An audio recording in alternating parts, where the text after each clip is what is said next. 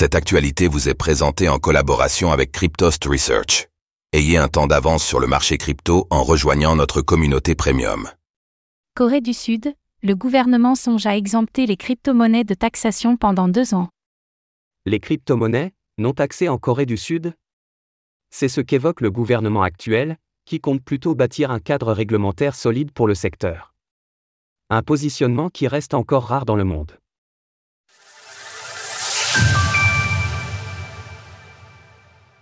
La Corée du Sud ne taxera peut-être pas les crypto-monnaies. L'Assemblée nationale de Corée du Sud avait déjà repoussé la taxation des crypto-monnaies à janvier 2025, mais ce délai pourrait être étendu.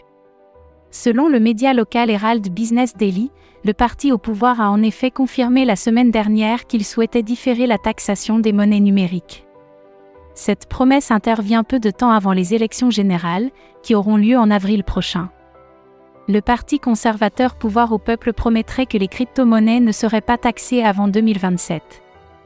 Il s'agit d'une mesure qui s'inscrit dans une politique plus large, le gouvernement a en effet tendu à alléger les exigences en matière d'impôts pour les Coréens. Un responsable du parti a confirmé que le gouvernement souhaitait construire un cadre réglementaire plus solide avant de taxer les crypto-monnaies. Certains aspects du gouvernement ont jusqu'à présent négligé le marché des actifs virtuels.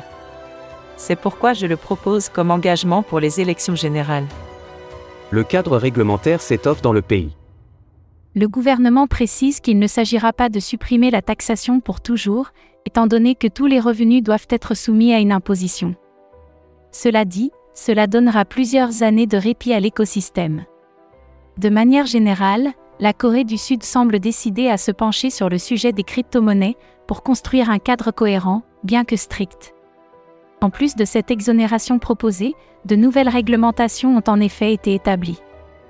Les personnes qui utiliseraient des crypto-monnaies pour commettre des actes illégaux s'exposent désormais à la prison à vie si leurs recettes dépassent un certain montant.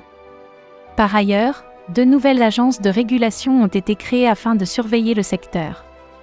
La Corée du Sud jongle donc actuellement entre un cadrage strict et un allègement fiscal du secteur des crypto-monnaies.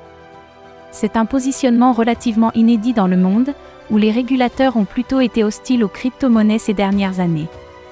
Source Herald Business Daily. Retrouvez toutes les actualités crypto sur le site cryptost.fr.